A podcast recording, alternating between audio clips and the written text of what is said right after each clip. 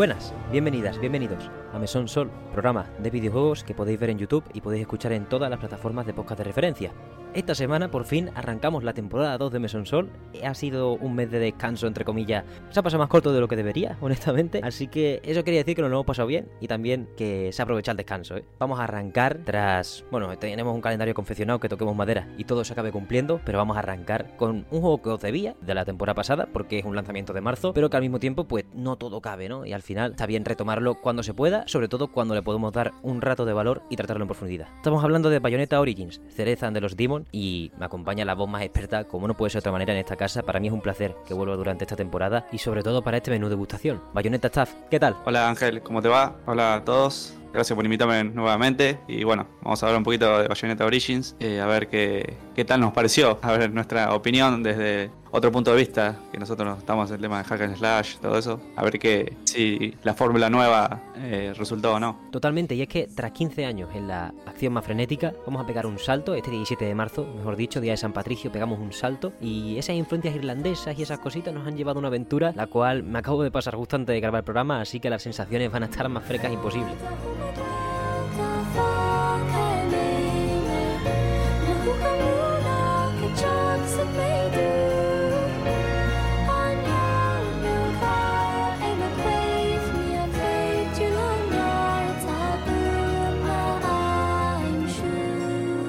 Sí, podemos empezar valorando ese saltito y la verdad que lo primero que deberíamos hacer, o el paso más importante, lo mejor que podríamos hacer, es quitarnos los prejuicios de una. La etiqueta bayoneta no nos garantiza esta vez un frenetismo de base extremadamente inmediato, nos ofrece una cosa distinta que de todos modos tiene bastantes capas. Sí, sí, sí, eh, por ser que sea simple el sistema de combate, tiene sus cositas complejas que uno va descubriendo mientras va jugando. Totalmente. Vamos, podemos especificarlo desde el principio. Tenemos a. Bueno, para empezar, es un juego que se maneja con, con los dos Joy-Con por separado prácticamente. Me sorprende mucho. No sé si tú estarás de acuerdo conmigo. Que en, el, en la carátula del juego ponga nada más que un jugador. Porque literalmente el Joy-Con izquierdo. Con el Joy-Con izquierdo manejas a Cereza y sus conjuros y todo. Y con el Joy-Con derecho manejas a, a. Obviamente en un mando pro no puedes partirlo en dos, pero es un juego que se podría prestar a darle un Joy-Con a otra persona y, y jugar de manera distinta. Y creo que ahí tendría que haber un poco de, de combinación entre las dos personas, porque a veces es como... Sería como complicado, porque a veces tiene que eh, unir los dos personajes a la vez y digo, bueno, ataco con Cheshire, pero la otra persona me tiene que estar, porque Bayonetta es más de soporte, y Cheshire es el que ataca. Y, y, digamos, bueno, Bayonetta tiene que estar pendiente de a ver qué enemigo va a, a utilizar para que ese Cheshire uno vaya a atacar. Y ahí como ahí tenés que ponerte de acuerdo con la otra persona, a ver, a ver para qué está de arriba, no el de abajo. a ver. sí, sí. Y en ese sentido, jugándolo uno a solo, ahí como el cerebro medio que procesa a ver a dónde voy. Sí, eso sí, para, para jugarlo en cooperativo es un ejercicio de, de, compenetración bastante, bastante más complicado de lo que podría parecer. Exactamente. Pues entonces te pregunto directamente, ¿cómo han sido tus sensaciones? ¿Cómo fueron tus sensaciones desde el principio hasta, hasta el final? Lidiando con eso de manejar dos personajes y que los Joy-Con, en lugar del Joy-Con derecho, mover la cámara, mover a otro personaje y tener que hacer esa... sincronizar el cerebro, básicamente, como tú has dicho. Eh, sí, yo lo sentí al principio, es como dice el director, te vas a vas como vas entrenando el cerebro. Este al principio yo manejaba más a Cheshire que a Bayonetta. A veces a Bayonetta, aparte tengo los videos grabados, que a veces Bayonetta se me iba para arriba, la, iba caminando sola. ¿Qué hace? Pobrecita, que va para arriba. y yo a Cheshire lo miraba y espectacular como lo manejaba. Y después como de a poquito, de a poquito, me empecé a dar cuenta que primero es como... Eh, Bayonetta tiene que estar un paso primero que Cheshire, digamos, porque como de soporte eh, es como inicia el combate Ahí, y como después, no, después todo natural te sale, es como, no tenés que pensarlo tanto, es como el cerebro no sé cómo se manejará, cómo lo, lo hará, pero qué sé yo, si yo hago la derecha con Cheshire, con el stick derecho, con Seque, con... Depende, porque generalmente los niveles son, viste, como espejos. Eh, en, generalmente los, los rock, que serían los... Ah, no me sale la palabra. Sí, las puertas de, con desafíos, ¿no? Exacto, los desafíos o retos. Y generalmente, eh, si Cheshire tiene que ir a la derecha, Bayonetta tiene que ir a la izquierda.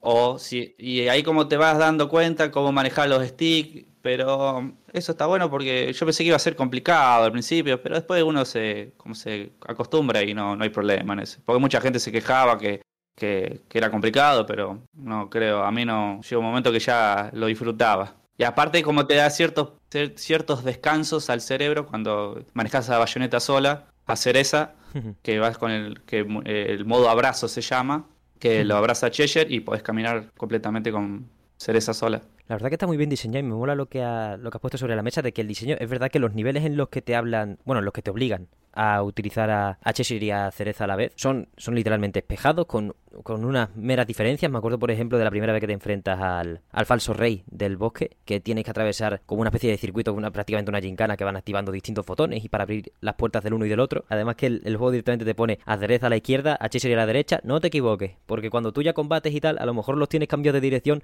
y se te puede ir la cabeza. Pero no, no, no, está bastante... Es, muy fácil de, de, sincronizar precisamente por eso que has dicho. El diseño espejado, que los coliseos, eh, bueno, los coliseos, las zonas de enfrentamientos con más hadas son, son literalmente circulares y hasta en la propia estética que son partes ya que no importan tanto, la escalera del final de cada Tirnanok, ¿no? Son, se abren de la misma manera para Cereza y para, y para Cheshire también. Al principio te viene hasta bien para aprender a, a manejarlo, ¿no? Porque puedes ir súper desorientado al principio de, ¡buah! ¿Cómo es esto? Acabo de tender un puente con una planta, estoy bailando, el Joy-Con me está reventando la vida porque también el drift es un tema, ¿eh? Recomendamos, bueno, pero eso con todos los juegos, por supuesto. Que te desorienta un poco y esos Tirnanok sí que ayudan mucho a, asimilar que el sistema no es tan complejo, ah, que se puede estar mucho más cómodo. Sí, sí, aparte como decía vos, las escaleras, hay dos escaleras con su pequeña recompensa, que sería la moneda de juego. Y si uno se va por la izquierda con los dos personajes, te quedan todas las otras monedas del otro lado.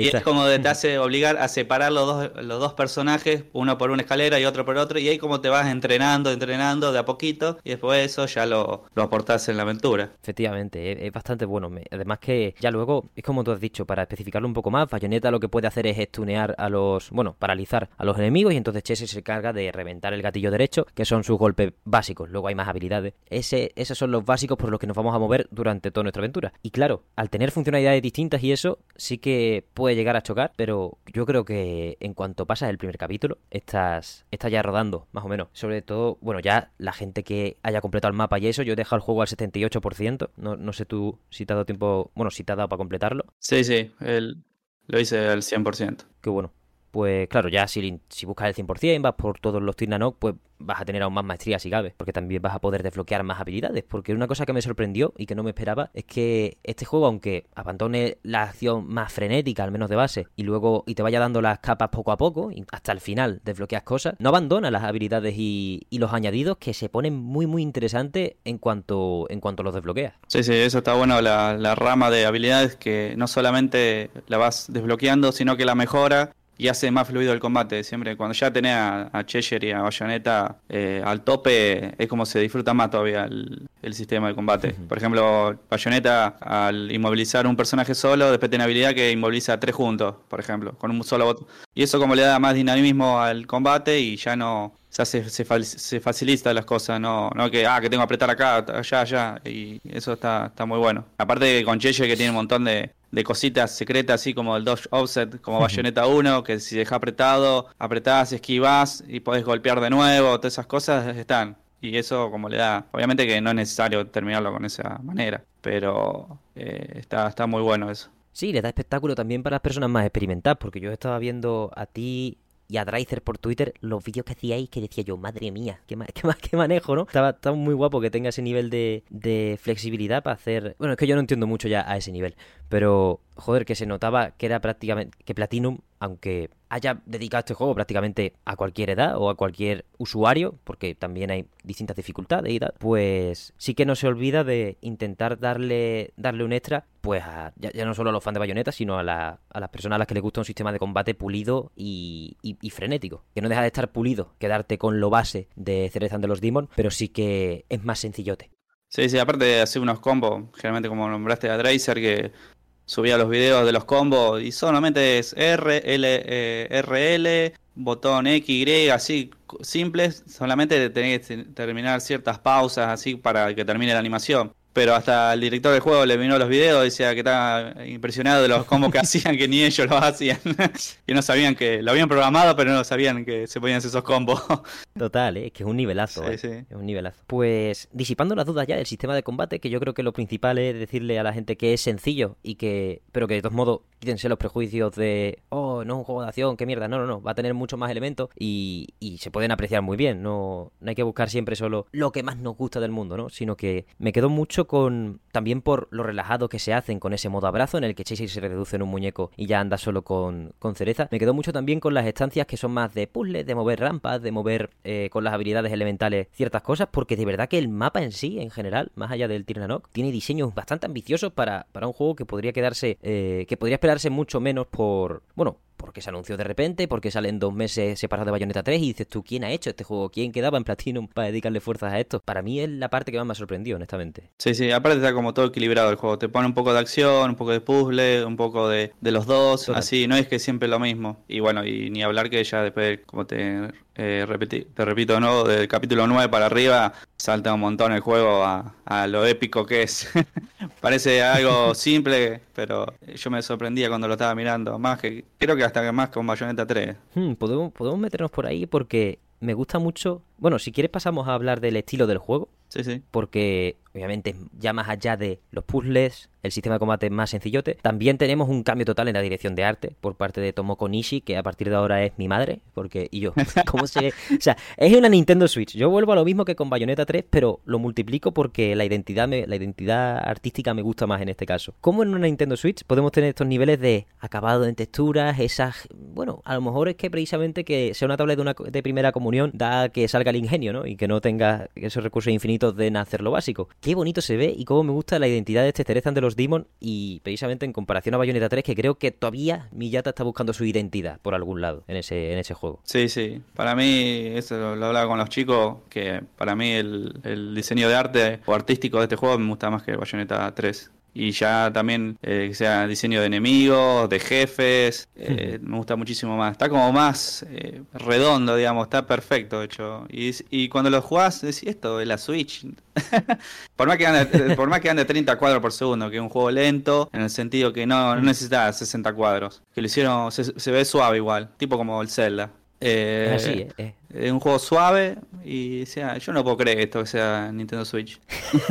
Bayonetta, o sea, no Bayonetta, perdón. Platinum, lo de detrás de Nintendo probablemente, porque son los padres. Probablemente es el estudio que más jugo le ha sacado a esta máquina. Vamos, ya en Bayonetta 3 la Switch está respirando fuerte, ¿no? Pero hay un nivel de pantallas de carga, como hablamos ya cuando hicimos el programa de juego del año, de pantallas de carga casi nulas. Mm, bueno, generar monstruos de 60.000 metros con un botón, ¿sabes? Y aparecen y, y- y no, hay, no hay un castigo en el rendimiento que se pueda denominar absolutamente gigantesco ni que rompa la experiencia, vaya. Yo, yo de hecho, como persona que le cuesta notar los 60 y los 30 FPS en la diferencia, yo no noté nada en Bayonetta 3. Luego ya me, en ciertos vídeos de rendimiento funciona tal. Sí, parece que hay bajones, pero al ojo de una persona, no, vamos, normal, que no, que no se fije mucho en eso, es que no hay diferencia, es brutal. Y en, y en Terezan de los Demon consiguen algo prácticamente igual, si no mejor, en, en unos espacios que aunque sean, aunque tengan menos movimiento, menos acción, sí que son extremadamente recargados y tienen muchos elementos en pantalla. Sí, aparte si empezás del, primer nivel y lo terminás hasta el último, nunca vas a ver una pantalla de carga media rara. Y sí, todo sigue, sigue y sigue y sigue. Algo increíble lo que hicieron. Todo en tiempo real. Únicamente cuando te, te, de un lugar a otro, ahí sí, porque tiene que cargar de un punto a otro. Pero si vos caminás, seguís, seguís, nunca vas a ver una pantalla de carga que dice, bueno, nivel 2, eh, pantalla de carga. Total, es que son rápidas hasta las pantallas de capítulo 2, el título, ¿sabes? Sí. Son hasta rápidas esas transiciones porque de verdad que ahí no está cargando el juego. Ahí simplemente es una portadita. No, después lo que para destacar, eh, que me gustó mucho, el tema de la cámara, como eh, ciertos objetos tapan cosas en el sentido de, dice, bueno, y eso de, para mí debe ser técnicas de rendimiento o algo, porque a veces uno, otra vez vi un glitch de un- uno que se había trabado en una parte y justo había un agujero y estaba todo negro directamente, como le había desaparecido esa planta, y vos después si lo jugás esa parte, vos la planta tapa todo ese agujero negro y no, y.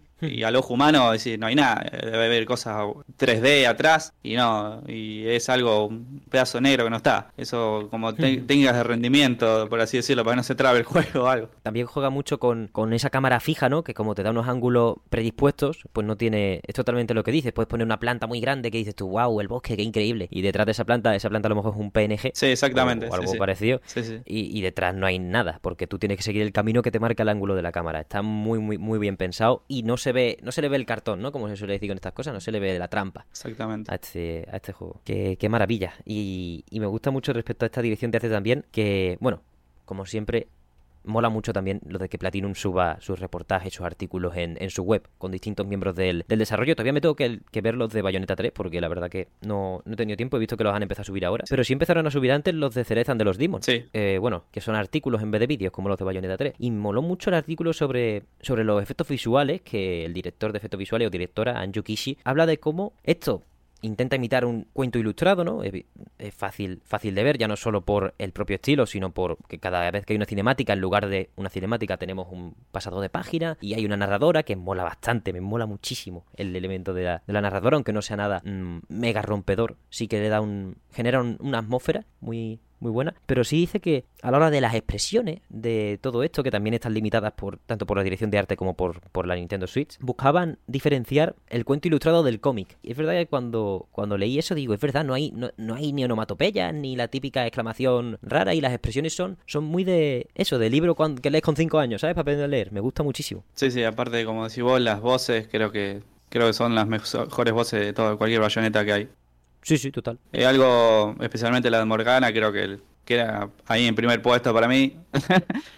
Eh, creo que aparezca en Bayonetta 4, por Dios. Este, y la narradora que hace la voz de Cheshire y narra es muy... Es la polla. Sí, sí, sí. Es muy bueno. Sí, sí. Aparte, como decir, un cuento. antes se quejaban de Bayonetta 1, 2, que en el 3 se la sacaron, de la cinemática estática, todo eso, ah, que es una mierda. Eh, y acá son estáticas, pero es como vos te pones a leer un cuento, es como estás mirando un, libro, pero en digital. Y va cambiando las páginas con un botón. Y es muy, mm. muy divertido y aparte que te lo están narrando. Que, que eso le da todo la, el drama, la nostalgia y a veces te pega un poco el corazón, es decir, como te van contando la cosa. Está muy bien hecho. Eh. Primero eso, estoy totalmente de acuerdo contigo con cómo rescata las, las cinemáticas por, por no sé cómo decirlo, por fotogramas o por, por viñetas, ¿no? Y lo rescata muy bien de las entregas originales, metiéndolo directamente eso en un libro, porque es, totalmente lo que has dicho, lo has definido tú muy bien. ¿Cómo, cómo genera un ambiente a través de ya no solo la narradora, sino todo, todo el elenco de voces está bastante, bastante guay. Sí, sí, es algo, de, la, las voces de John, de Cereza, como te, te, repito, la de Morgana, que me voló la cabeza. Se siente lo, lo, lo, que es un, lo que es un maestro y el malvado a la vez. Y, Total. y bueno, la de la principal que la que narra y de los otros personajes, siempre es como sentís el personaje esté vivo, no, no es algo plano. Creo que ahí hmm. Platinum Games eh, me saco el sombrero que cada vez que saca un juego, no me imagino, no sé, vamos a soñar un poco, Bayonetta 4 con las voces de, este, de esta calidad creo que superaría un montón de juegos de AAA que hay, que hay por en el mercado. Siempre han tirado por invertir en, el, en una versión, en una visión creativa y aquí en este juego se expresa de manera súper fresca, ya no solo por, por la maestría que pueda acumular Platinum, sino porque verdaderamente estamos hablando de un estudio extremadamente joven, con, o sea, de un estudio, de un equipo dentro del estudio extremadamente joven, con Abebe Tinari como director y, bueno, tomó con Ishii su primer trabajo de directora de arte. Me encanta, me encanta muchísimo que haya, piensa en Platinum y piensa incluso en Mikami antes que en esta gente, ¿no? Evidentemente, porque acaban de empezar y, y es como, pues, no todo en la vida, no, todo, no todos los estudios del planeta están llenos de viejos. A ver, habrá que, habrá que dejarle paso, habrá que dejarle paso al talento fresco, que yo no sé qué años tiene Tinari, pero joder, bastante más joven, es su trabajo debut al fin y al cabo, tampoco es, cuestión de edad, a lo mejor es cuestión de experiencia también, lo que, lo que quiero decir. O sea, me motivé mucho más porque era totalmente director nuevo, directora de arte nueva, gente súper joven, trabajando en un proyecto que por la premisa en sí, ya luego, evidentemente, pues el juego te tiene que gustar para seguir apostando por ello. Pero me pareció, me parece un camino a seguir que puede ser muy interesante para Platinum ahora que quiere meterse en la aventura poco a poco, porque si quieres luego repasamos el estado de la nación de Platinum y los últimos anuncios se han manejado de aquella manera también. Pero ahora que se quiere meter en esto de editar y tal, pues sí me molaría que tuviese mucho equipo, o, varios, de, gente joven que no le tenga miedo a, vaciarse de la manera que creo que se vacía todo el equipo de, de Bayonetta Origins. además, desde el productor, Koji Tanaka, que es solo su segundo trabajo de productor, aunque lleve la pila de años en la industria, está involucrado hasta en Banquist, así que imagínate. Hasta, bueno, las que hemos mencionado ya, en Yukishi, diseñadora de efectos visuales, Tomoko Nishi, que se luce, que flipas con ese estilo inspirado celta, inspirado irlandés, que, que mola bastante, hasta la propia canción principal que la compone, ¿cómo era? Aoba Nakanishi la hace es en irlandés, o sea, es una cosa brutal de cómo se vacían por un estilo hasta seguir, bueno, pues esas directrices que habrá marcado también Tinari a la hora de dirigir esta obra. Sí, como decís vos, a veces uno se centra en, las cabecillas de Platinum Game, pero no piensa en los talentos nuevos. Por ejemplo, uno mira eh, los directores del director Bayonetta 3, ¿qué juego hizo? Decís, te pone a investigar un poco y estuvo ahí el gameplay de uno, de otro pero nunca un proyecto tan grande. Es como Camilla tiene esa visión de que, tenía Mikami en su tiempo, de, bueno, a ver, vos me que vos tenés talento para hacer tal juego. Y, y a Bebe, el director del Bayonetta Origins, eh, lo único que hacía era traducir juegos y después de traducir el juego a, ser director de un juego. Es algo increíble. Te das cuenta que seguramente en las charlas que tienen ellos, dice, este muchacho tiene mucha imaginación. A ver, le voy a dar que haga un juego. Porque a mí, si me dan, eh. para, mí, si me dan un, para hacer un juego, no sé, cierto talento tengo que tener, digamos, porque si no, no ah, ¿qué hago? Y aparte que y aparte de esa persona es como el director, por lo que entiendo, va llamando a distintas personas, eh, como el director de arte, y todo se va, son piezas de rompecabezas que hacen que el juego sea muy bueno. Eso es algo increíble que ah, voy a llamar a uno que conozco que hace muy buena arte así con acuarela, tipo ilustrado, y ahí es donde salen todas las ideas. Absolutamente, ¿eh? y además es lo que tú has dicho, este hombre nada más que traducía juegos, localizaba juegos. ¿Qué clase de loco?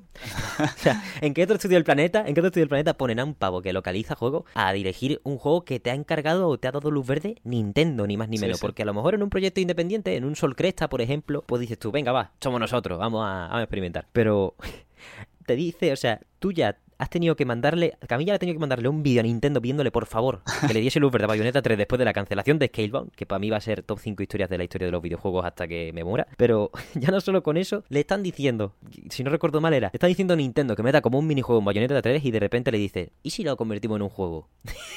y dice, pues venga, ¿qué cojones? Y yo como, madre mía, tiene que ser un nivel de. Tiene que ser un subidón, ¿no? De.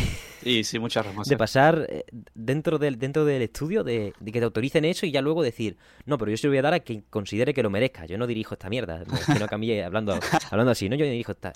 Esto para otro. Esto para otro porque yo estoy con el Project GG que ya veremos, ¿no? poco, poco a poco. Así que, joder, me, encanta. O sea, el contexto en general de cómo, de cómo se forma el proyecto desde Bayonetta 3 hasta, hasta dárselo a, a Tinari me parece de locos, tío. Sí, aparte, solamente de eso, uno después se entera que estaban haciendo los dos juegos a la vez, Bayonetta 3 y Origin. Total. Y bueno, así, ah, ¿por qué tardaron tanto? porque fueron cinco años. Y bueno, aparte justo hubo una pandemia entre medio, pero hacer dos juegos de, alta calidad, obviamente que eh, eh, no llega a la, calidad de un Bayonetta 3, de cosas me refiero a contenido, el Origins. Sí. Pero es un juego redondo, vos lo terminás y te quedas satisfecho, no es, eh, me estafaron 60 dólares, como te llama. y aparte tiene eso y podés seguir descubriendo cosas, tiene el lore, la historia creo que debe ser la mejor de las tres, de las mejores de los cuatro títulos, que es redonda, que vos decís del punto A hasta el final, yo la entiendo la historia y me cierra la historia. Los personajes, el sentimiento, y eso está, está bueno. Como Camilla escribió la historia, digamos este, porque todos se le quejaban del tren, que el final del de 3 era una mierda. Y ahí te das cuenta que el tipo tiene mucha idea para todos lados. y, y, ya no solo el desarrollo en paralelo para de ambos títulos, sino que son, porque tú puedes hacer, por ejemplo, Astral Chain y Nier Automata. Si se hacen a la vez, no pasa relativamente nada porque son, son dos cosas distintas. Pero a nivel conceptual de tener que, pues, escribir las dos historias a la vez, como tú has dicho, hacer que cohesionen bajo un mínimo, porque ahora luego hablaremos de la historia con más spoilers. De hecho, señalaré cuando los hay por si alguien está entusiasmado y no quiere fastidiarse la experiencia. En este programa tenemos spoilers desde los 27 minutos y 30 segundos, es decir, dentro de algo menos de 3 minutos y medio, así que atente si no, si no quieres escucharlos hasta el minuto 53, más o menos justo, porque ahí vas a empezar a escuchar la canción que cierra los spoilers, igual que hay una para abrirlos. Muchísimas gracias por escucharnos y acude a las marcas del vídeo si hay algún cambio o si no lo detectas bien.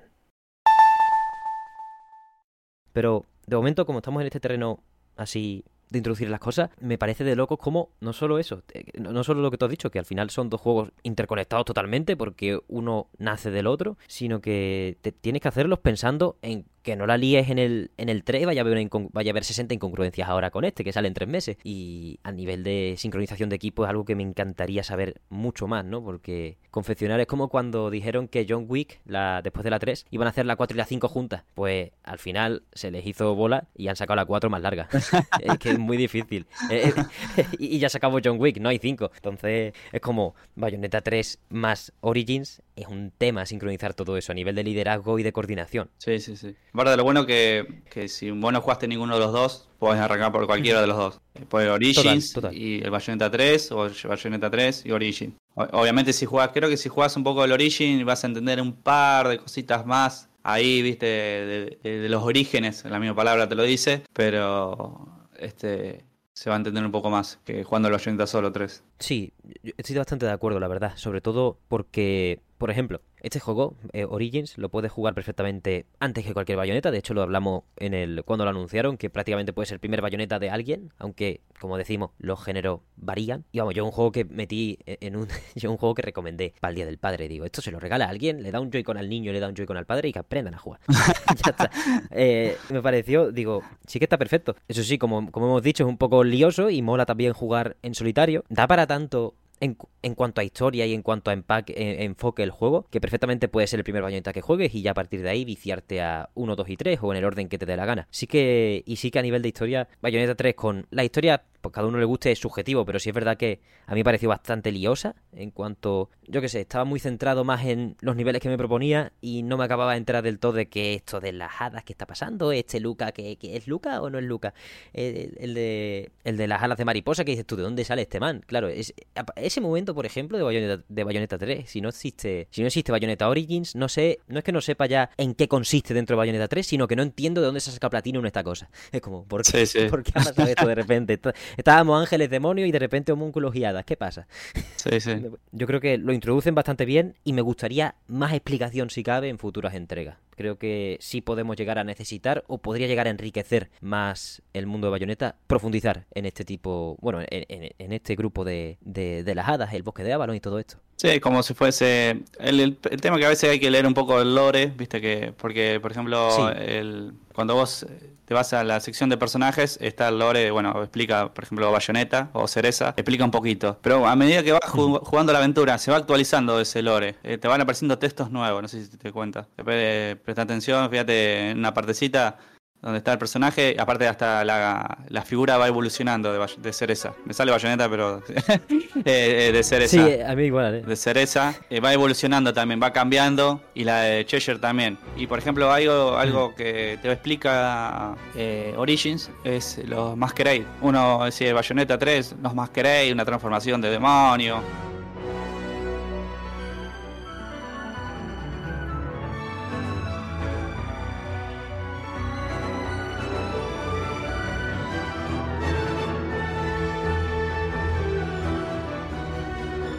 Perfecto, pero nunca dice qué es realmente, de dónde viene y bueno, y el Origins, eh, aquí se viene el super spoiler.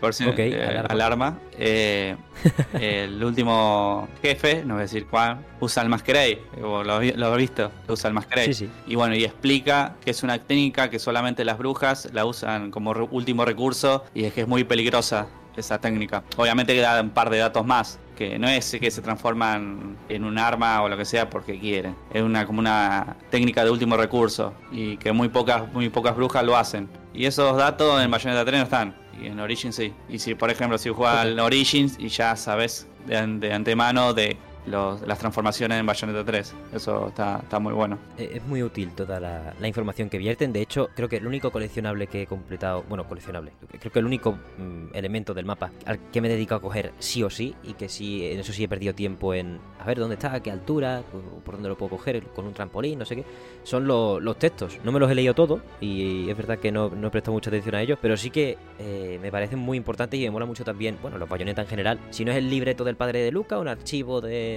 en Bayonetta 3 o lo que o lo que sea, para tener siempre esa información, porque al final enriquecen para que le guste, ¿no? Esto por supuesto no, es una condición sine qua non, pero si te pierdes en la historia, que puede pasar, ya no por ya no por cómo la cuenten, sino porque tú estés pegándote y, y la ignores por un segundo, sí que mola pararte un momento a leer, si quieres estar mejor guiado, si quieres ser mejor guiado. Y la verdad que es lo que dice Bayonetta Origins, tiene mucho de hace mucho de o va a hacer mucho a la, gente de faro para enterarse de, de muchas de las cosas que en Bayonetta 3 o se explican menos o directamente no se explican como el Masquerade que tú hablas. Sí, sí. Aparte, eh, aparte de enganchar con la historia de Bayonetta 3, este, acá eh, entramos en un terreno de teorías, porque a veces uno va por un lado o el otro, y como te comentaba que cuando lo terminás, eh, abrís un capítulo secreto con John, y, y, ahí donde ese capítulo te explica sobre la Arquieva, sobre el bueno, singularidad, este, que, por qué eh, uno en Bayonetta 3,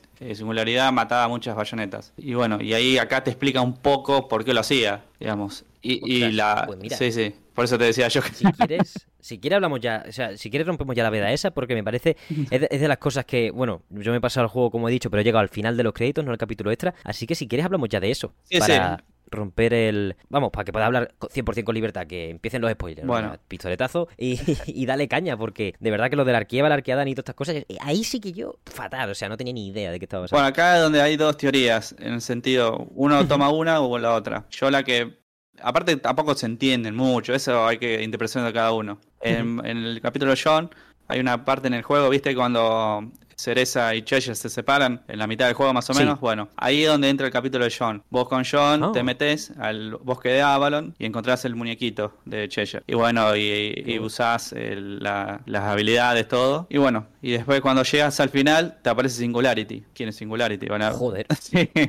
el jefe final de Bayonetta 3. Dice, ¿qué carajo hace este acá? total, total. y bueno, y el tipo le explica que ella va a tener un, final eh, eh, triste o... Trágico.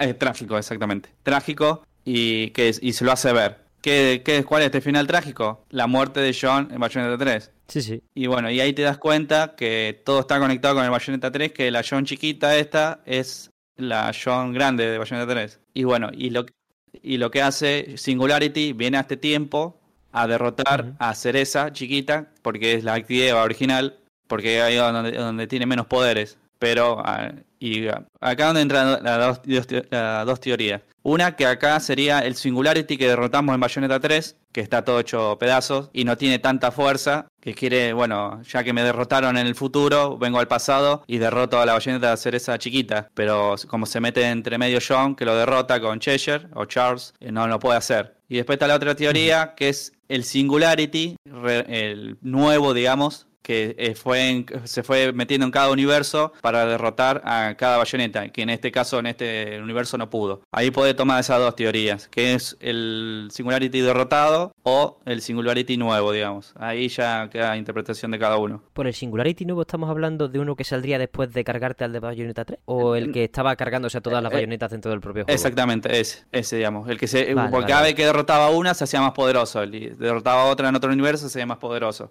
Y acá era el que generalmente el que inició todo. Y justo cayó en el, cayó en este universo que lo mandó a volar a John. Qué guapo.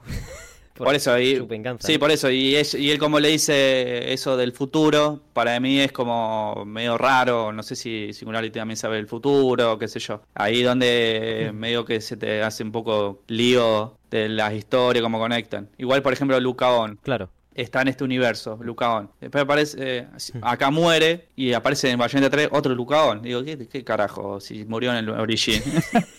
qué lío, es un lío, es un lío.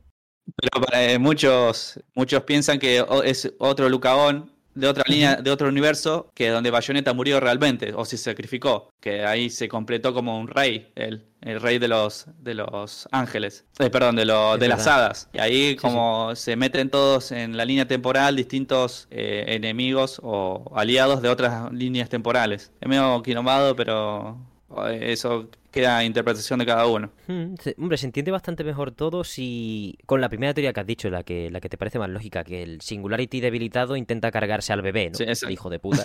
Eh, y, claro, entonces por eso tendría más sentido que Jan chiquita con Cheshire pudiera con, con él. Sí, sí. Porque vamos, con lo que con lo que cuesta en Bayonetta 3 cargarte al hijo puta.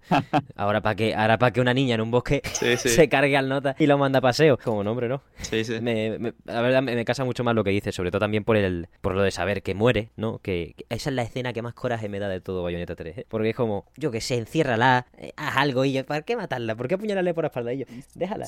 Eh, si ya el tratamiento de Jan en Bayonetta 3 es un poco, bueno, la dejan de lado en comparación con, bueno, evidentemente es que Bayonetta 2 ella es la segunda protagonista porque la raptan, ¿no? Entonces no tiene nada que ver. Quizá alguien que sea muy fan de Jan y de, y de Bayonetta 2 diga, wow, me falta, me, me, faltan dosis de ella, más allá del modo, no sé si llamarlo modo Metroidvania, más bien modo plataforma, que tenemos ahí las misiones, las misiones alternativas. Entonces, e, e, esa escena es muy, es, demasiado para mí, a veces, cuando la veo digo, es que ni la entiendo. Entonces está bien que le peguen, que le peguen un, significado distinto o un significado más, más denso con esta, con este capítulo extra, la verdad. Sí, sí. Y joder, lo de, lo de Lucaón, no tengo ni idea. O sea, todavía es que lo que digo, yo quiero que profundicen, no sé ya si en Bayonetta 4, en otro Bayonetta Origins o donde, o donde ellos prefieran, pero quiero que me profundicen esto del bosque de las hadas porque todavía ando. O sea, es precioso, me encanta, y ojalá más juegos ahí, aunque no me explicasen nada, pero necesito una explicación al respecto. Si tenemos que ponernos con la historia, cuando, cuando el Lucaón se encuentra con Viola en el bosque ese, que, no, ni se ve ¿Cuánto es? A lo mejor son 10 minutos. Ahí yo ya perdí perdí la orientación totalmente. Me quedé totalmente perdido. Dije, mira, no voy a preguntarle nada más.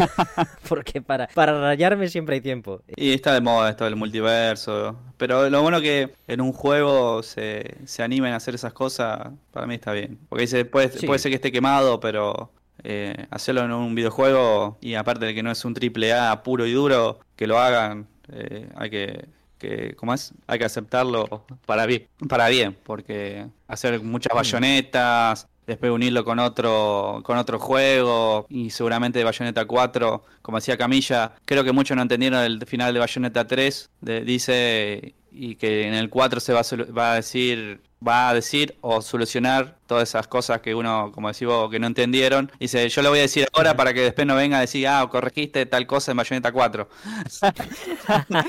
él lo dijo ya, dice, yo lo... Es porque no entendieron el, final del, del 3. Así que vamos a ver qué, qué, pasa en el Bayonetta 4. Para mí va a ser, yo me gustaría que sea el tema de las hadas, porque los niveles... Y, y aparte con el, los diseños que tienen las hadas, eh, tipo hardcore, estaría bueno.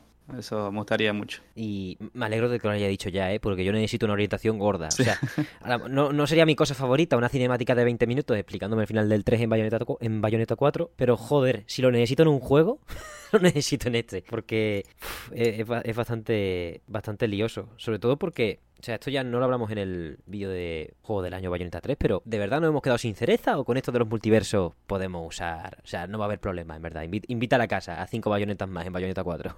Según el libro de, The Age of Bayonetta 3, supuestamente Bayonetta es inmortal. Así que no, no sé qué onda. Este, supuestamente cuando las brujas van al infierno no mueren y no sé, yo tengo a veces se, hace, se me hacen las pajas mentales, por así decirlo, que Bayonetta 4 va a aparecer Morgana, Bayonetta la 3 como mala, y que vamos a tener que ir al infierno, y vamos a tener con el tema de las hadas, y vamos a, a Viola, pero no sé si habrá otra cosa. A mí me gustaría que aparezca Morgana, por ejemplo, como te lo dije. De nuevo, que, o que esta Bayonetta 3 aparezca y se pelee con Morgana de nuevo. Eso estaría, estaría mm. bueno. Como una Morgana evolucionada. Porque generalmente ah, mi teoría, o siempre es, un ser vivo de la tierra muere, va al infierno, y como depende de los pecados, todas esas cosas que hizo, evoluciona a un demonio. Por ejemplo, había un gatito que, que murió y le pasó, la pasó mal, y ese gatito se transforma en Lábolas, ¿viste? El demonio gato gigante en el 2. O Madama Butterfly, que acá un poco de historia. Eh, era una persona normal que sufrió mucho y cuando murió se transformó en Madame Butterfly, algo así. Y yo pienso que va a pasar con Bayonetta y Morgana. Ahí empezamos a sacar los churros acá a hablar. Sí, sí, no, podemos. Es que, a lo mejor podemos poner. Quizá podemos hablar un poco de, del estado de la nación, ¿no? Ahora mismo, ya no en, en Platinum luego y primero y primero en, en Bayonetta, ¿no? Porque tenemos un. Con lo del multiverso, evidentemente, pues hay licencias para hacer lo que les dé la gana actualmente. Pero si queremos seguir la línea de Bayonetta 3 y no abandonarla en absoluto, que es claramente la filosofía que tomarán, vaya. Si Camilla de verdad ha dicho que quiere intentar explicarlo o reexplicarlo en Bayonetta 4, pues entonces más o menos lo que vamos a intentar pensar en que lo, lo visto en Bayonetta 3, multiverso o no, aunque no hubiese habido multiverso, es lo que hay. Bayonetta 3 acaba con a ver, también me interesa, me parece bien hablar de cómo acaba un juego que, que, no es tan viejo, sobre todo porque la mayoría de la gente lo acaba jugando por el gameplay y este tipo de cosas, ¿no? no quiero decir, no es como la historia de una aventura gráfica. Es como, no pasa nada. Quiero decir, somos colegas. ¿Sabes? La mayoría de gente que haya jugado, si no, si no se lo ha acabado, se lo ha visto luego y se ha spoileado, o ya directamente por las discusiones que hubo en internet, pues se sabe bastante de lo que ocurre. Entonces, Bayonetta 3 acaba con la cereza que manejamos todo el juego descendiendo al infierno, con, con Luca, de hecho. Exactamente. Que eso también es para verlo. O sea, yo ya no tengo ni idea de cuál es el papel de este Luca, ni del nuestro Luca, que no sé cuál es el nuestro, porque cuando nos enfrentamos a singularidad, aparece. Yo, yo, te voy a preguntar un par de cosas por si se sabe algo, porque yo no me acabo de enterar. Cuando aparece en la Bayonetta 1 y del 2, estamos asumiendo que entonces Bayonetta 2 no es una secuela del 1, sino que es un universo aparte. Exactamente. Entonces, a partir de. partiendo de esa base, pero es un universo en el que lo del 1 ocurre, ¿no? Quiero decir. Eh, no, el, el, universo del 1. Porque aparte se, eh, la Bayonetta se llama. La Bayonetta 1 se llama la Bayonetta sin memoria. Y la Bayonetta sí. 2, eh, no me acuerdo el nombre, como tiene otro, sí, otro nombre. ¿Te das cuenta? Va, Obviamente que todo el 3 eh, abrió las puertas al multiverso y ya no hacen pensar que los Bayonetta 1 y 2 eh, son ya otro universo directamente. y bueno, y ahí donde mucha gente no sabe o no entendió esa parte, por ejemplo, dice, ¿por qué llegó eh, Bayonetta 1 y 2 aparecen justo en la parte final de cuando aparece Bayonetta 3? Está Bayonetta peleando sí, sí. con Singularity. Te das cuenta que, o, o, digamos, te lees el lore un poco y también de interpretación de cada uno. Que la Bayonetta del 1 y del 2 llegaron hasta, hasta, hasta esa fase de la batalla, ahí donde murieron realmente. Uh -huh. Llegaron hasta, porque viste de otras aparecieron en una parte anterior, viste de arriba que aparecen, aparecen todas, aparecen y después sí. desaparecen así, se hace como polvo. Bueno, pasa lo mismo, ellas fueron las únicas dos que llegaron hasta esa parte, pero no lo vencieron a Singularity. ¿Qué pasó? Que te lo explica eh, con Bayonetta 0, que está peleando ahí y después la derrota y hasta ese punto llegó. Entonces a partir de ahí se puede asumir que como mínimo Bayonetta 4 empezará con nosotros manejando a Viola, porque ya luego las, las distintas incorporaciones de diversos personajes, pues como tú has dicho, puede entrar hasta Morgana, que se introdujo en Bayonetta Origins, y para darle ya aún más peso al personaje, porque la verdad que me parece muy interesante explorar el, literalmente la maestra de cereza para convertirse en, en, bruja. Y es con la que. Vamos con full spoiler, ¿no? Vamos a hablar del combate final un poco. es cuando. Es cuando ya desbloquea, o sea, ella, ella aprende el tiempo bruja porque esta mujer que lleva atrayendo niñas a un bosque no sé cuántos años, que eso es bastante chungo. Sí, eso, eso. Es que... un giro de cojones. Sí. Era bastante hija de puta, era. Joder, pero vaya bruja, cabrón. Pero bruja de verdad, o sea, porque tú dices, no, vaya a una bruja ya, pero es bruja heroína, en sí, plan, eh, hace su Esta cosa. mataba bruja. No, esta cogía niñas y las decía, oye, te voy a entrenar. Pero luego te llevan a un puto bosque lleno de amenazas, tú. Y las viste que las encontrás en el bosque, eh, las, son las que salvás vos realmente, están los cristales. Claro, las de las piedras de habilidad. Sí, es, esas mismas son. De, de locos, sí. tío. O sea, que uno. Uno la. la... Qué chungo. Sí, sí. Vamos, para pa, pa ilustrárselo a la gente que no, haya, que no haya jugado el juego. Básicamente, en el árbol de habilidades hay habilidades especiales que requieren un bonus tocho, que son brujas metidas en piedras. Y hasta que no me has dicho esto, yo pensaba que eran brujas adultas. Pero claro, tiene todo el sentido del mundo. Si, si Morgana ha estado mandando niñas al, al bosque durante yo que sé, un chorro de años. ¿Cuántas piedras hay, por Dios? Sí. ¿Cuántas, ¿Cuántas, piedras de esas hay? Si a cada una tienes que entrenar por cinco años, acaba, apaga y vamos. Sí, sí. Sí, aparte que uno cuando muere, viste que se cristaliza. Sí, sí. Así que es lo mismo pues tenemos ahí a Morgana que fuerza al máximo a, Bayonetta, a, a Cereza. Voy a decir todo el rato yo también Bayonetta, porque que no, cuando, cuando sea Bayonetta 4 no me va a salir del alma llamar a Viola Bayonetta. Sí, no, Honestamente, no. Me, va, me, va, a costar mucho. sí, sí. Me va a costar mucho. Me lo, me lo, tienen que introducir con una campaña de marketing bien larga, no como, no como la de Bayonetta 3, que fueron dos trailers muy buenos, pero dos trailers. Que veo las marquesinas que hacen con Zelda, o, el, o la otra vez vi la del Diablo 4 así en Las Vegas, todos unos carteles gigantes que se mueven, impresionante. Y yo digo, pa, ¿por qué no hicieron aunque sea uno así de Bayonetta 3, digo. No, y dos trailers me metieron. De Bayonetta 3 te mandaron un correo de que estaba disponible. Sí. y pasó lo mismo con Bayonetta Origin, no, no, propaganda por ningún lado. Incluso de Bayonetta Origin podemos llegar a hablar de que le dieron más bombo, porque fue como lo, lo típico en plan Hi-Fi Rush, sale muy cerca, bueno, Hi-Fi Rush fue literalmente el mismo día, pero Bayonetta Origin fue, sale en tres meses y lo estamos poniendo en, el, en uno de los mayores escaparates del mundo de los videojuegos, que son los Game Awards, Sí. aunque me, eso me joda, Sí, que sí. no me gusta. Joder, vaya conferencia, Sí. ¿eh? El Summer Game Fest de este año, yo, yo no quiero hablar más en, en exceso, pero como es el opening de la temporada de Meson Sol, yo aviso. Aquí nos pasamos 54 programas totalmente en contra de Keighley y nos vamos a pasar otros 50 y algo, o los 40 y algo que sea. Si si esta temporada acaba en el mismo punto que acaba la de la primera, son 46 programas. Pues 46 programas en los que nos declaramos en contra de Geoff Keighley, diciéndolo o no diciéndolo, depende del día, tampoco hay que ser extremadamente pesado. Pero joder, eso, eh, a Bayonetta Origin, aunque se le dieron un tráiler más allá del Nintendo Direct, que es verdad que también un Nintendo Direct tiene un peso específico de muy serio. Sí, Pero por ejemplo, la fecha se dijo en un tweet. sí, no, Entonces- esas cosas no me van a mí.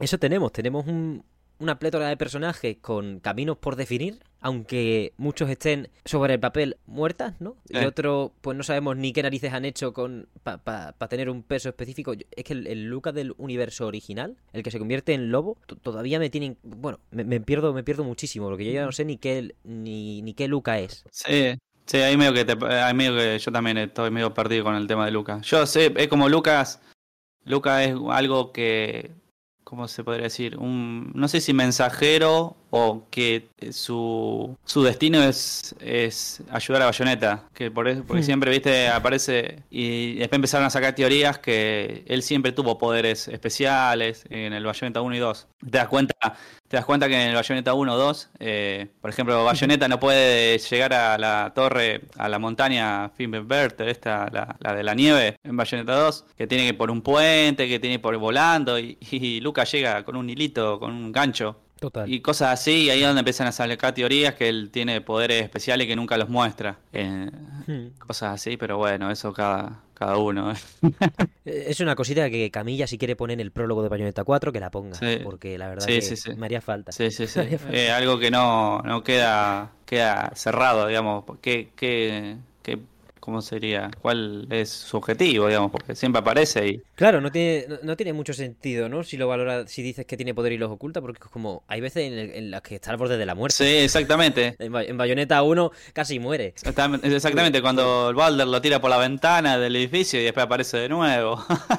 Claro. Cosas así. Es como, ¿por qué no saca ahí los poderes? Sí, sí. Es como, no, no estaba. Se puede pensar perfectamente que, no, que es algo que no estaba pensado y no, y no pasa nada. Vaya, con lo de.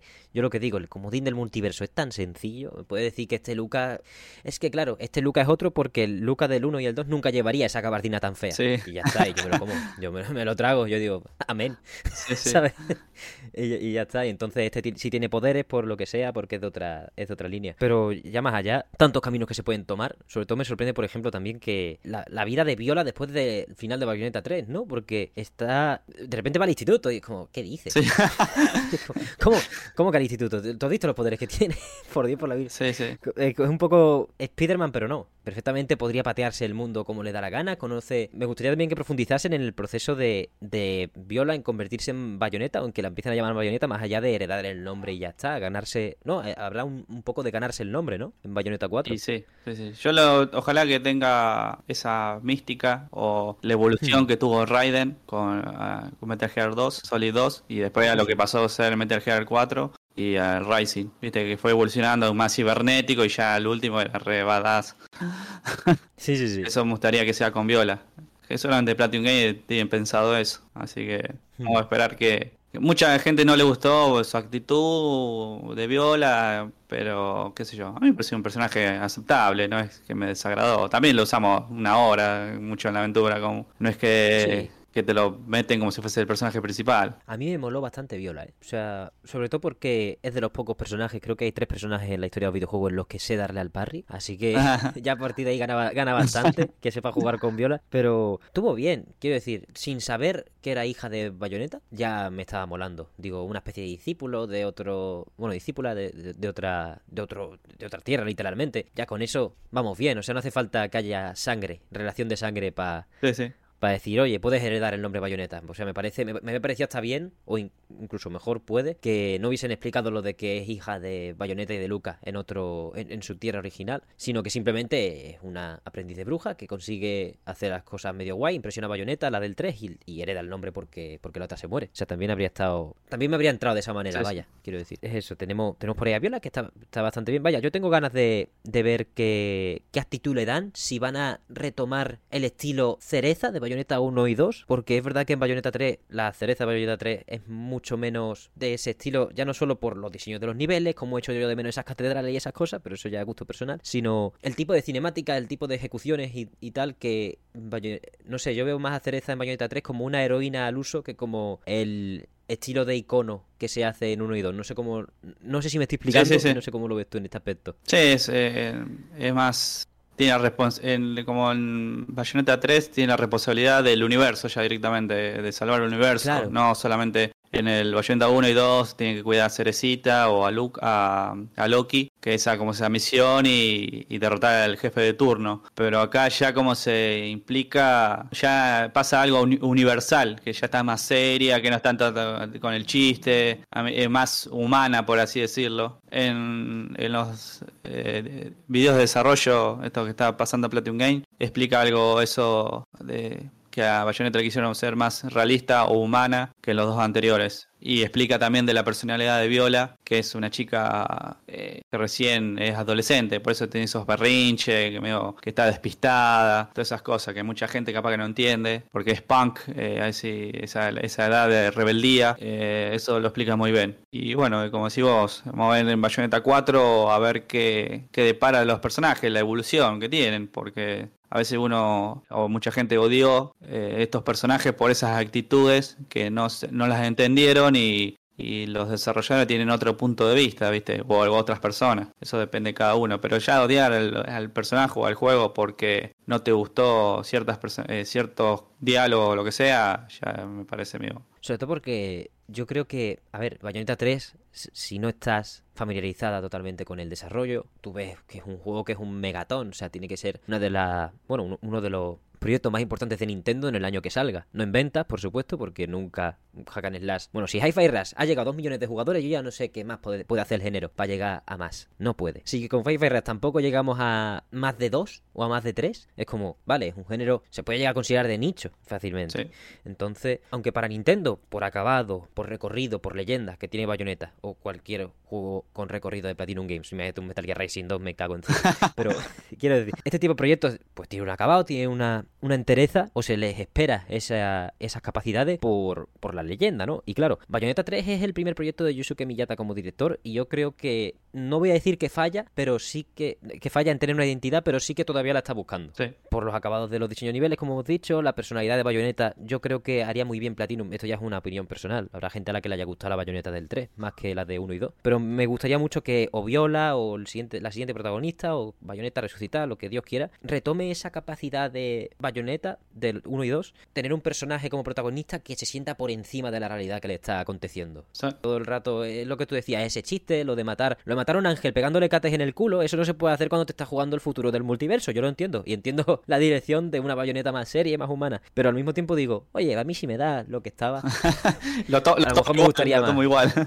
Claro, claro. Y, claro, Viola no va a salvar multiverso en Bayonetta 4, espero. Así que una aventura de ese estilo, en el que adquiera esa actitud o una similar. Así, lo, que yo digo, lo que más me molaba de Bayonetta es como era poder por encima de todo lo que la rodeaba, ¿sabes? Y tú jugabas los escenarios, vacilaba a los ángeles, eh, se bajaba al infierno y le, le importaba una mierda, y, y, todo ese tipo de cosas que, claro, en un, en un contexto distinto, en el contexto de Bayonetta 3, pues sí que cuesta desarrollar o costaría justificar, ¿no? Porque estamos hablando de un tío que la está persiguiendo por todos los multiversos como el mayor Stalker de la historia y la están asesinando y absorbiéndole la esencia para hacerse más poderoso. Y a mí no me encaja que Bayonetta como icono, ¿no? Que se formó en las primeras dos entregas, como ya como exceso de poder, ¿no? Estar por encima de cualquier rival, cualquier enemigo al que, al que hiciera frente, sino también por representación, por el estilo, el estilo con el que equilibraba el exceso dentro de los juegos de Bayonetta y la buena representación de, de una protagonista, también con, con Jan, ¿no? Y su, y su relación, me hace verla muy distinta a lo que se concibió en su día, pues desde Mari Shimazaki hasta Hideki Kamiya que, que, ha cambiado mucho y quizá demasiado en favor, en favor de esa historia y ese contexto. Sí, eso justo lo que nombraste vos, eh, lo, dice en el diario de desarrollo, que ellos buscaron el tema principal de Bayonetta 3, es la, la muerte, digamos que los, los serios, eh, por así decirlo, que se enfocaron en todo eso de, que lo persigue, que están matando las bayonetas, este, y algo como que no se puede andar con chistes, por así decirlo.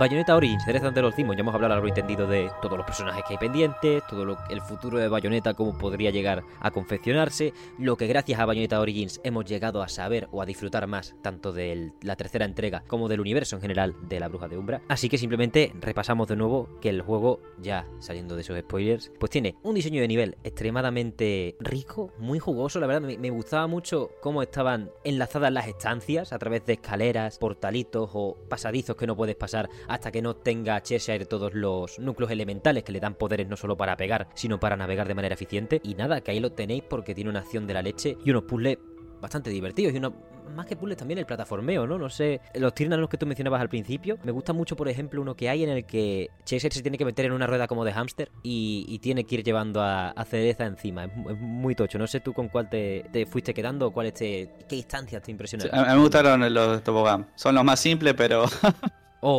Me hace acordar del Mario 64. sí, sí, sí. Pero creo, no sé, no creo, no sé si será algo del, del cuento de País, eh, de Alicia y País de las Maravillas, algo de algún tobogán o algo. Porque justo, no sé si conocen Alice de eh, Return of the Madness, un juego de acción que salió hace bastante. Sí. Y tiene unos, unos niveles eh, que son muy parecidos, así de toboganes, que va recolectando cositas. No sé si será tomado del mismo cuento o, o qué, o de Mario, uno lo toma de Mario 64, pero sí, también. son, son, divertidos. Y creo que lo más como decías vos, eh, de los niveles, de, de las escaleritas, de cosas secretas. Creo que el juego tiene dos etapas. Eh, la etapa, la etapa normal, que lo jugamos todo, que lo terminamos, que llegamos al 70%, 75, 80 como mucho. Y después el otro porcentaje es otro juego, directamente. Es como tenés esa, ese, esa sensación de que estás atrapado realmente en un bosque para ser 100%, eh, porque tiene, al tener toques Metroidvania, que como decías vos, que distintas habilidades que para acceder a otras cosas, que por ejemplo si tenés era de fuego poder derretir los bloques de hielo, tenés el pisotón poder romper rocas, etcétera, etcétera. Para acceder a los niveles secretos, no sabes las vueltas que tiene que pegar. Eh, es algo que yo ya me sentía abrumado, estoy perdido, decía yo, no sé dónde tengo que ir, no sé dónde tengo que ir, decía yo. Y mirando videos de YouTube a ver qué... Y tampoco la gente, no, y, hablando con Dracer, que también lo estaba jugando en ese momento, che, ¿cómo hace para llegar al punto que está acá abajo? No sé. ah, pero fíjate que hay una plantita que tenés que subir a cereza arriba, después tenés que usar Chella y la tenés que pasar por toda la pantalla y te metes a otro nivel y así. y ah, mira, mira, era así. Y decís, ah, tanto era para esto. Y después se te abre distintos caminos a distintos eh, niveles, porque tiene un montón de eh, pantallas secretas más allá de, los niveles. sí, sí, tiene como 5 o 6 pantallas secretas. Y realmente, si quisieron conseguir que uno realmente se pierda en un bosque, lo consiguieron, porque realmente decía, por más que estaba 100% con energía, todas las habilidades, yo no sabía dónde tenía que ir. Y eso que, aparte de lo que me llamó la atención, que a mí, no sé, me llevó 30 y pico de horas terminar al 100%. Eh, y, la y la prensa decía que el juego duraba 15, a más tardar a 20, solamente haciendo el 100%. Y yo decía, ¿cómo, cómo hacen estas personas para realmente eh, speedrunner, exactamente. Y llegamos a la conclusión, que justo eh, un tipo un dato, debe ser, no sé si un dato que queda ahí en el aire, que a, los que le dan el código de review o le dan el título Platinum Games, ellos le deben dar una guía para mí. Ah, puede ser. Porque yo justo entré a una página, pues yo, ¿cómo se, entra a esta, a esta página, a, esta, a este nivel? Y justo entré en una página de una de un, del mismo escritor del, del artículo que decía cómo conseguir todas las habilidades. Y el tipo tenía todos los mapas con todas las ubicaciones escritas. Digo, ¿cómo? ¿Es el tiempo que te lleva crear todo eso? Yo digo, y, era, y era eh, la fecha era 18 de marzo, el juego había salido el 17. Ya sé que ellos se lo, ellos se lo dan un par de días antes. Y, y algunos dicen, sí, lo sacamos 100%. Y yo, que estamos acostumbrados, no sé, super hardcore, pero más o menos jugamos un montón de juegos. ¿Cómo, cómo carajo hacen para hacer tan rápido un juego? Y llegamos a la conclusión que ellos le dan una guía para que no se pierdan en tal momento, oye, che, ¿dónde voy? Y ellos pueden hacer así rápido y analizar el juego. Porque imagínate que te dan un juego para analizar. Llega una parte que dice, ¿qué, qué carajo hago acá? No sé qué hacer. Y dice, bueno, voy, a, la, guía que me dio Platinum Game, ah, tengo que hacer esto, listo, voy ahí y lo hago. Yo pienso que deben ser así, ellos le dan el juego más una guía para hacer ciertas cosas o la guía de 100%, porque otra, otra cosa no se me ocurre a mí. Sí, puede, puede ser perfectamente. de hecho, me parece bien que lo haga Platinum para darle la facilidad a periodistas y analistas que de vez en cuando, pues, o te dan el juego muy tarde, o se te solapa con otro lanzamiento y tienes que hacer los dos juegos. Hay muchas liadas, ¿no? Las condiciones no son las mejores en la prensa. Exactamente. Entonces, está bien que algún estudio diga, oye, aquí tienes tú la guía, y ya. Y bueno, y de hecho, esa persona, aunque aunque los que lo publican luego en su, en su sitio web, aunque tenga las soluciones en la mano y lo que haga más o menos es redactarlo para que se entienda o para hacer un buen artículo, sí me mola que hagan ese esfuerzo con un juego que al final, pues no sé cuánto ha vendido, pero va a ser una cosa, bueno, va a ser más ignorado de la cuenta, vaya, estamos aquí, a mí me apetecía también dedicarle un programa en solitario porque es como, con lo que nos ha gustado el juego, se merece una cobertura decente y me mola lo que tú dices que, que haya guías en extensión, más allá de wikis o, canales de YouTube de personas muy fan que, que te lo muestren todo. Porque yo, creo que tiene su encanto y, precisamente lo que tú has dicho de... Bueno, evidentemente tiene su encanto. Lo, estamos llevamos una hora hablando de esto. O sea que no hace falta que, que, lo diga mucho. Sí que nos mula mucho, pero que lo que hablabas de la navegación, quería decir, yo al principio me perdía tela, ¿eh? porque intenté, intenté la de cuando me lo, cuando nos lo compramos de salida el 17 de marzo, digo, buah, con el tiempo que tengo hasta que hable en el mesón, me lo voy a intentar hacer 100%. La primera mitad del juego, un caos, tío, un caos que, dije yo, ¿dónde? Pero, ¿cómo coño he vuelto al centro del mapa? Pero si este, este, este, es el guardado, no tengo ninguna habilidad, he recorrido 60.000 sitios y aún así he vuelto sin querer al punto de guardado principal. ¿Qué dices, tío? Es, muy, es muy loco, me, me gusta por eso también que que, cuando se pone interesante el juego, como tú dices, a partir de ese capítulo 9-10, sale un fuego fatuo, Ignis, que te va a dar el viaje rápido. Gracias a Dios. Con la, con la lista de desbloqueables de cada zona, para que no te dice dónde está, pero bueno, sí te lo dice cuando revelas un Tirnanok y tal, pero es un puto lío los mapas por planta. Sí, eso creo que es el único error del mm. juego. El mapeado es medio confuso. No, no. Sí, sí. Porque tiene como tiene niveles, es, me, eh, a veces eh, lo veo plano yo al, mapa y no sabe cuál es el objeto, si está abajo, arriba o muy abajo. Eso ahí medio que le, se equivocaron lo de Platinum Game. Sí, yo estoy, estoy bastante de acuerdo, porque a lo mejor le habría venido mejor un mapa en estilo Metroidvania. Exactamente. Por, en 2D con todas las alturas, porque al fin y al cabo, la cámara, aunque sea desde arriba, el, el, mapa no tiene relieve como el Breath of the Wild. No, no identificas eh, accidentes geográficos o montículos por el mapa. El mapa es como verde todo, ¿no? Más o menos fragmentado, con los caminos marcados. Es bastante caótico, ¿vale? Sí, sí. Y sí, me habría molado o un mapa por capas, como el Breath of the Wild, que, bueno, como el Tears of the Kingdom. Lo único que voy a decir de Tears of the Kingdom este pro. Mm, mira que eso es un esfuerzo duro, ¿eh? ¿eh? Lo único que voy a decir, que tiene tres alturas y entonces, eh, pero en todas tú cambias el mapa, pero en la zona se ve el relieve. O sea, tú puedes identificar que ahí hay una colina y entonces está bastante más abajo de lo que parece esa isla o lo que sea, no te, no te lías y, en Cereza de los Ribbon, quizá una de dos, eso, o, un mapa estilo Metroidvania directamente, eh, de frente, que se vean las alturas, o, un mapa con su, con su relieve más o menos para que yo sepa que esa seta de las narices pues marca otra altura distinta y entonces si le pego un fogonazo, bueno, no es una seta, es un bloque de hielo, pero si ese bloque de hielo no es un atrezo, como todos los que hemos dicho antes que tapan ángulos de cámara para mejorar el rendimiento, sino que es algo que puedo derretir y entonces desbloquea un sendero y todo ese etcétera de cosas. Sí, aparte que solamente, aparte de lo que decís, eh, a veces un ítem eh, o, objeto lo tenés que agarrar entrando desde otro nivel. Vas. Oh, total. Y eso medio que ahí medio que te perdés. Ah, mira, hay un objeto en este mapa, ¿cómo se agarra? Y pegas vueltas por abajo, por arriba. Ah, no, pero tenés que entrar, tomar un tren, ¿viste los trencitos esos que aparecen? Bueno, hay uno que te lo tomás en un nivel que, que pasa, chucu, chucu, chucu, pasa por ahí, ah, y te, y tirás justo y te lleva por todos los mapas. Y ahí dices, ah, espera que me tiro acá, tú, y baja. No me jodas. Sí, sí. Ostras. Así que. Nada, sí, e- e- es, muy críptico. Y, y es verdad, otra cosa que has dicho. Va por zona el mapa, no tiene. O sea, el, ma- el mapa mundi vale para poco. Sí, sí. vale para muy poco. Eso, eso, eso está, está bueno. Está bueno como que no, digamos. Sí, sí. Le falta una pensada o más tiempo Sí, de desarrollo o lo, o lo que Sí, sea. Porque claro, con la, con la ambición de querer hacerlo todo como un libro, al final el mapa estilo Metroidvania quizá no le escasaba en el estilo artístico. Pero a veces, si vas por la funcionalidad en esa, en esa cosilla nada más, obviamente las visiones se trastocan cuando, tras- cuando mueves un poquito las cosas ya y, y puede dar lugar a otras decisiones que habrían jodido la experiencia. Pero es verdad que si hubiesen hecho un mapa más videojuego, incluso es que hasta te lo compro hasta pixelado como, como un Castlevania, Claro. vaya. Pasillos rojos, los que has descubierto, y pasillos oscuros, los que no. A tomar por exactamente, así, exactamente. Me falta este pedacito, este cuadradito, voy, listo. Total, total. O marcadores o lo que sí. sea. Pero sí, le, le faltaba por ahí. Por esa navegación que, que en, el, en el juego normal es lo que tú has dicho. Ese 20% para desbloquear ya el 100% es el que lo complica todo porque en el, en el juego normal la navegación es una delicia. Sí. Por Si, te, si sigues las huellas del lobo blanco, el juego es, es Dios. Y, y es otra cosa que iba a decir. Después ya, cuando ya me he tenido que poner a darle caña porque venía el programa este y no me lo había pasado, digo, vamos a seguir al lobo que es mi compadre y hasta, hasta la muerte. Y la verdad que me lo he pasado, tío. Tan rápido, tan. Eh, es tan fluido. No, no es una cosa que vayas tú surfeando, como con el, con el Puma en bayoneta, pero se va tan bien. Y además me mola mucho que el personaje va más rápido cuando arrastras con el ir a la misma dirección, como si se te escapase el Ah, perro. sí, sí, sí, esa es la habilidad. la- Aparte se puede mejorar la habilidad esa, corre más rápido, todo. Está, está muy bien, está, está muy bien en ese aspecto. Pero eso, para el 100% hay que echarle valor. Exactamente, que sí, sí. Y ganas. ganas y paciencia, porque dice, a veces, como estábamos hablando, tenés que investigar mucho, mucho, mucho. ¿Qué más cosillas tenemos por aquí? Ah, bueno, ¿tuviste el tweet de Camilla cuando salió el juego? Eh, ¿El de los niños?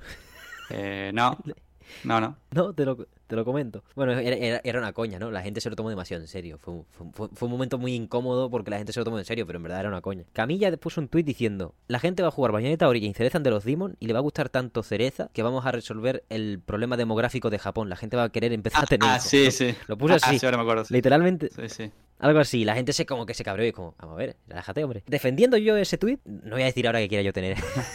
Formar una familia. A ver, la- cada cosa a su tiempo, pero con calma. Pero joder, qué bien hecha está la sensación de en Bayonetta Origins de Thunder of de que estás manejando a una cría.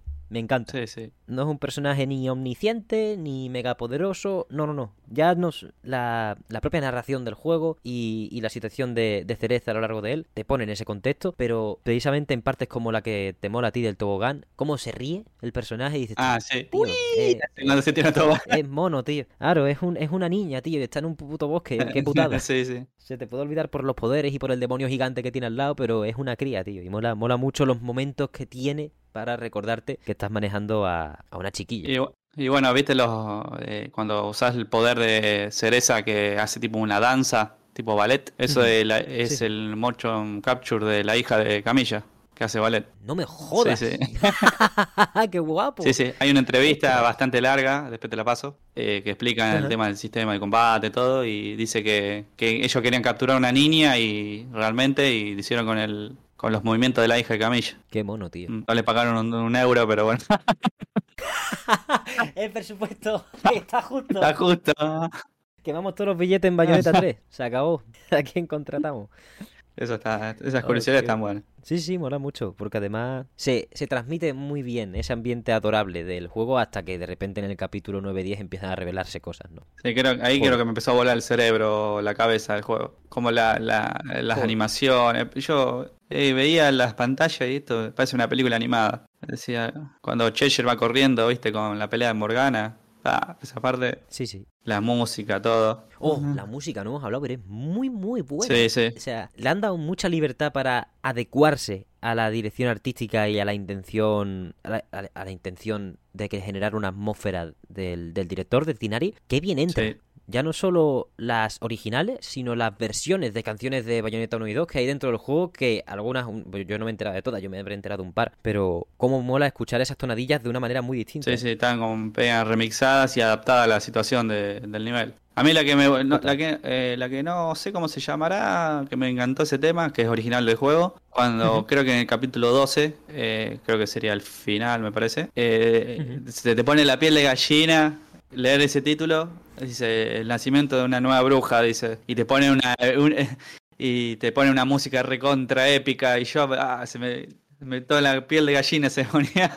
Es muy bueno, muy bueno. A veces piensa, Sí, sobre todo piensa, disculpa que te corté. Eh, uno, uno piensa de los jueguitos, pero a veces te hacen tener sensaciones increíbles. Decir, ah, Bayonetta Origin, eh, pero a veces te, te motiva a, seguir jugando, a ver qué pasa. Sí, sí, sí, sí. Es es un juego que no se desinfla para nada al final. No.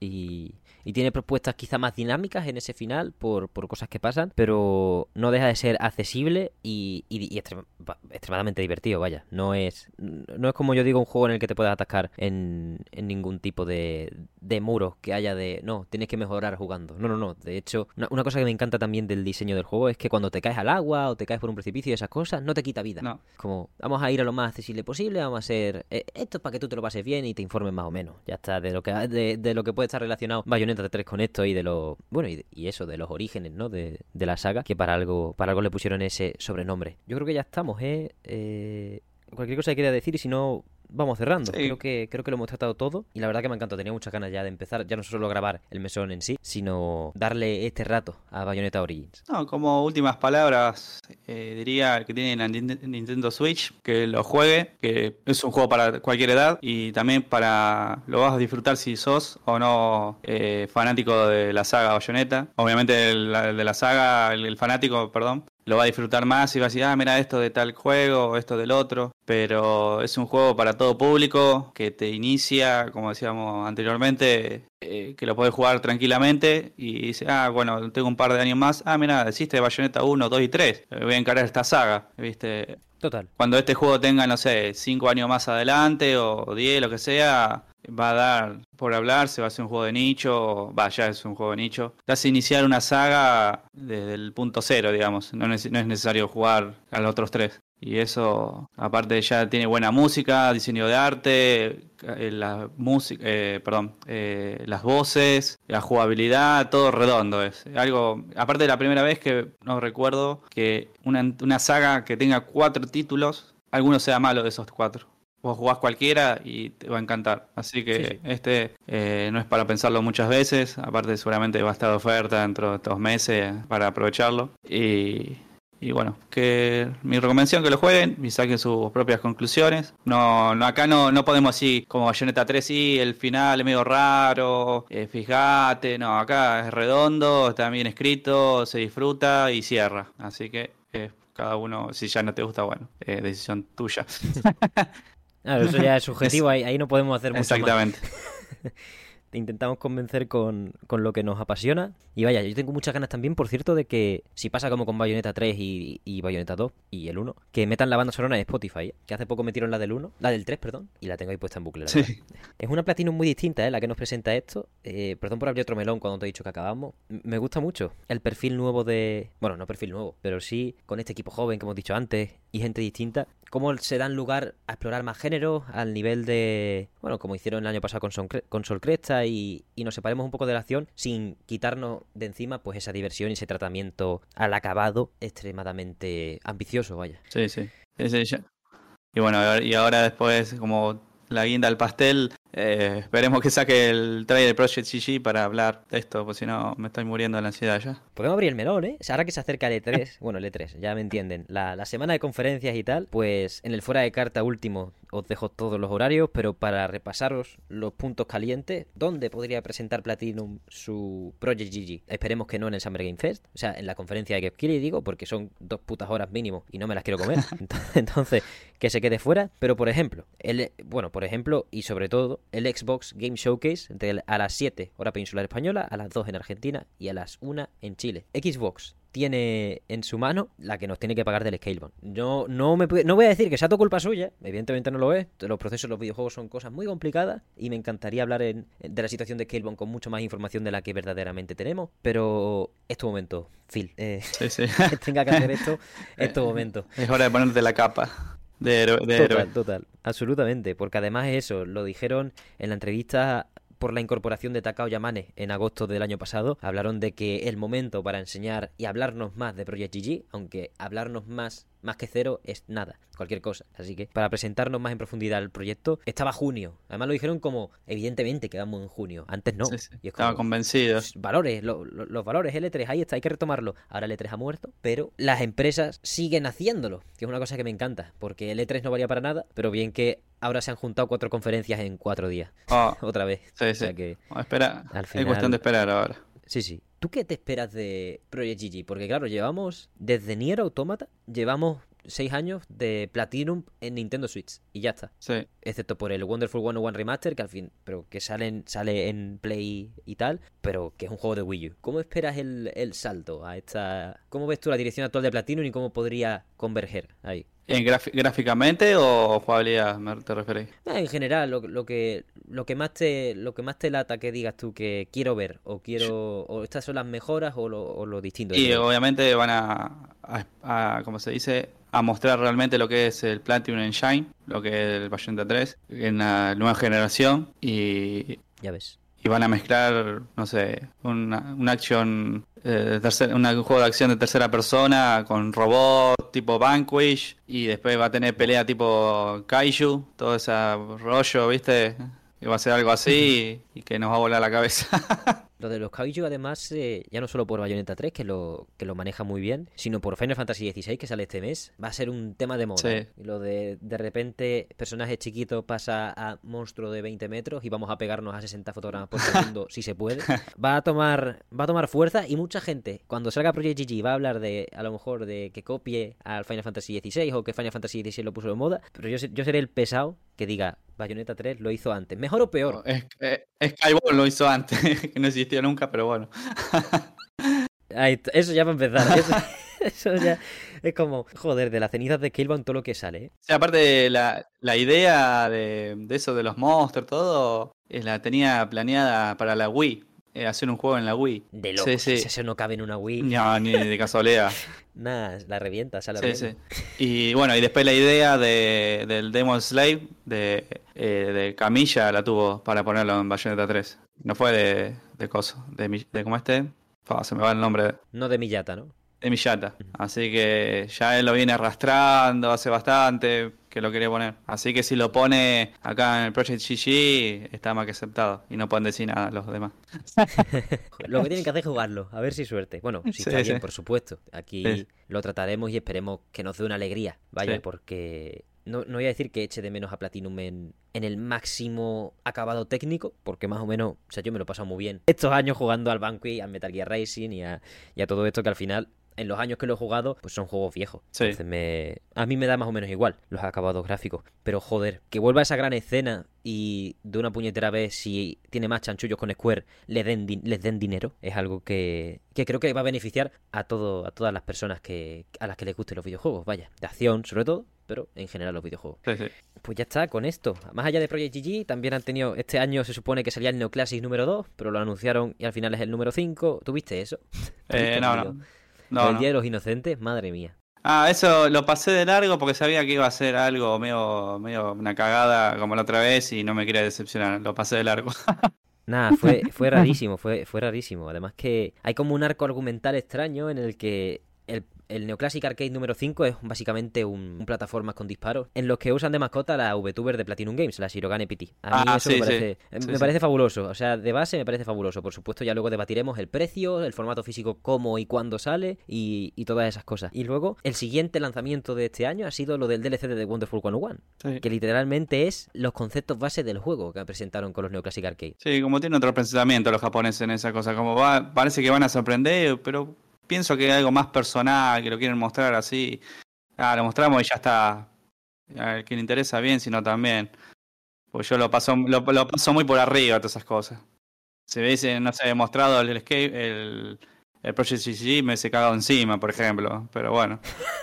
esperemos que no la líen, esperemos que no la líen. Sí. Porque yo cuando veo estas cosas digo, a ver, tampoco digo que haya que hacer una fiesta. Un marketing más elaborado para esas cosas cuando tenemos ahí al Yamane que debería poner los puntos sobre las i en ese aspecto, no sé, ya veremos. Esperemos que Project GG tenga el mayor de los focos si, si de verdad es una idea que, que está lista para salir o para revelarse este año, básicamente. Sí. Y esperemos que sea, sea multiplataforma, que nadie se quede afuera de jugarlo. Totalmente. Totalmente. Vamos, le vendría muy bien a Platinum y le vendría muy bien a todo, a todo el mundo, porque ya por las ventas de Bayonetta, eh, bueno, las ventas de Bayonetta 3, las ventas de Bayonetta Origin, pues probablemente mucha gente casi que se haya olvidado de Platinum desde Nier Automata, así que que eso te pueda, que jugar por GG te pueda llevar a jugar juegos como Banco y Falloneta que están disponibles en todas las plataformas, es un favor que te va a hacer la vida, básicamente. No es por, vamos, no es por ya, no, es que me gusta este estudio, no, a mí me da igual. O sea, yo lo digo porque es para recomendar, es para recomendar los juegos buenos que hay. Es como con Obsidian. Si jugar Pentiment te lleva a jugar Fallout New Vegas, pues mejor para ti. O sea, eso va a jugar, eso es gloria bendita. Pues así con Platinum, que a ver si, a ver si esta vez se venden bien y con esa responsabilidad de ser un lanzamiento tan grande, pues no se hace como con Sol Cresta, por ejemplo, me cago en la Sí, salió para PC y Play 4, me parece únicamente. Sí, se le para PC, Play 4, Switch y. Ah, Switch. Sí, pero vaya, en Switch se han enterado cuatro gatos, y en Play 4 más de lo mismo, y ahora estaba enterándose la gente porque salió la versión en físico y, parece que los fans de los shoot em up pues van más por van más por lo que sale en cartucho que por lo que sale en general. Entonces, que, lo, que lo entiendo perfectamente, o sea, solo que está un juego que a mí me habría gustado tener en físico, pero cuando me dieron ya la fecha y yo lo estaba esperando y pensé que iba a salir en ambas formatos y de repente me dicen que solo digital, digo, pues mira, pues me la cuelan. Esta vez me han metido el gol. Yo compro Sol Cresta ya porque tengo ganas de jugarlo. Sí, sí. De eso viven esta gente, ¿no? Poco de hacer lo que... de ir a saco con su visión y a veces en, el apartado de hacer juego fenomenal y en el apartado pues ya de marketing, empresariales, cositas, otra cosa. Así que... Nada, si quieres vamos cerrando. Muchísimas gracias por venir. Tío, ha sido un placer. No, gracias a vos y están muy buenas estas charlas. Gente que, que está ahí al, al pie del cañón con las noticias de Bayonetta, Platinum Games, y eso está, está muy bueno. Y hablar de eso, siempre. Y siempre, cuando vos me llames, yo estoy. no hay problema. Me alegro muchísimo. Yo lo mismo, lo mismo digo, esta es tu casa, ¿eh? Me, alegro un montón abrir la temporada contigo y con y bueno, y abrirla con todas las personas invitadas que vienen durante este mes, que la verdad que no he enviado más correo en mi vida. Creo que ya dije eso hace un par de meses, pero luego he vuelto a batir el récord. O sea que va a haber, espero que si todo si, si me responden la mitad, va a ser el, el, lapso de tiempo en el que más largo en el que no se va a repetir invitada, invitado en el mes. Va a ser, va a estar guay, va a estar guay. Así que nada, hasta aquí el programa de esta semana. Muchísimas gracias por llegar hasta el final, muchísimas gracias por escucharnos y apoyar desde el principio esta segunda temporada de Mesón Sol. Tenemos ambición por hacer muchas cosas, pero sobre todo tenemos ganas de acabar llegando a buen puerto con todos ustedes, con Mesale y colegis, que estéis a gusto, que sea un espacio, como dijimos al cerrar la temporada, que sea un espacio con una diversidad de opiniones amplia, con una diversidad de invitadas amplia y con en el que todas las voces tengan un espacio para, para enriquecer ya no solo el mesón, sino esta industria que de ello vive, bajo mi punto de vista, de esa diversidad y de esos distintos puntos de vista que nos dan desde los estudios más grandes del mundo y desde el estudio de tres personas en su casa que intentan coordinarse lo mejor que pueden. Y somos más de esos equipos. Nos podéis ver en YouTube y nos podéis escuchar en todas las plataformas de pocas de referencia. Cualquier comentario acerca de Bayonetta Origins, ¿lo habéis jugado? Bayonetta 3, ¿lo habéis jugado y no habéis comentado en el programa de juego del año de Mesón Sol porque es de diciembre? Te entiendo. Cualquier juego que creáis que está también súper infravalorado en Nintendo Switch, ahora que se está acabando el ciclo de vida de la consola, le quedarán como mucho año y medio siendo la consola más top de Nintendo o dos años, pues proponednos cosas porque al final nosotros vivimos de vuestra sugerencia y de vuestras arengas. Cualquier comentario es del más grande valor y lo podéis lanzar a través de cualquiera de las vías oficiales. Estamos en TikTok, Twitter, Instagram, los comentarios de Spotify, los comentarios de YouTube, siempre con el radar puesto para cualquier consulta, sugerencia o arenga que si queréis acompañarte un poquito de metal, os decimos que tenemos un coffee abierto, coffee.com barra mesonsol para acercaros a la hucha. Y solo me queda agradecerle de nuevo a Bayonetta Staff su imprescindible y valiosísima presencia en esta apertura de temporada de Mesonsol y a todas ustedes por apoyarnos y hacernos sentir que, que todos estos días, todas estas semanas, merecerán la pena. Muchísimas gracias por todo, una vez más, y nos vemos la semana que viene.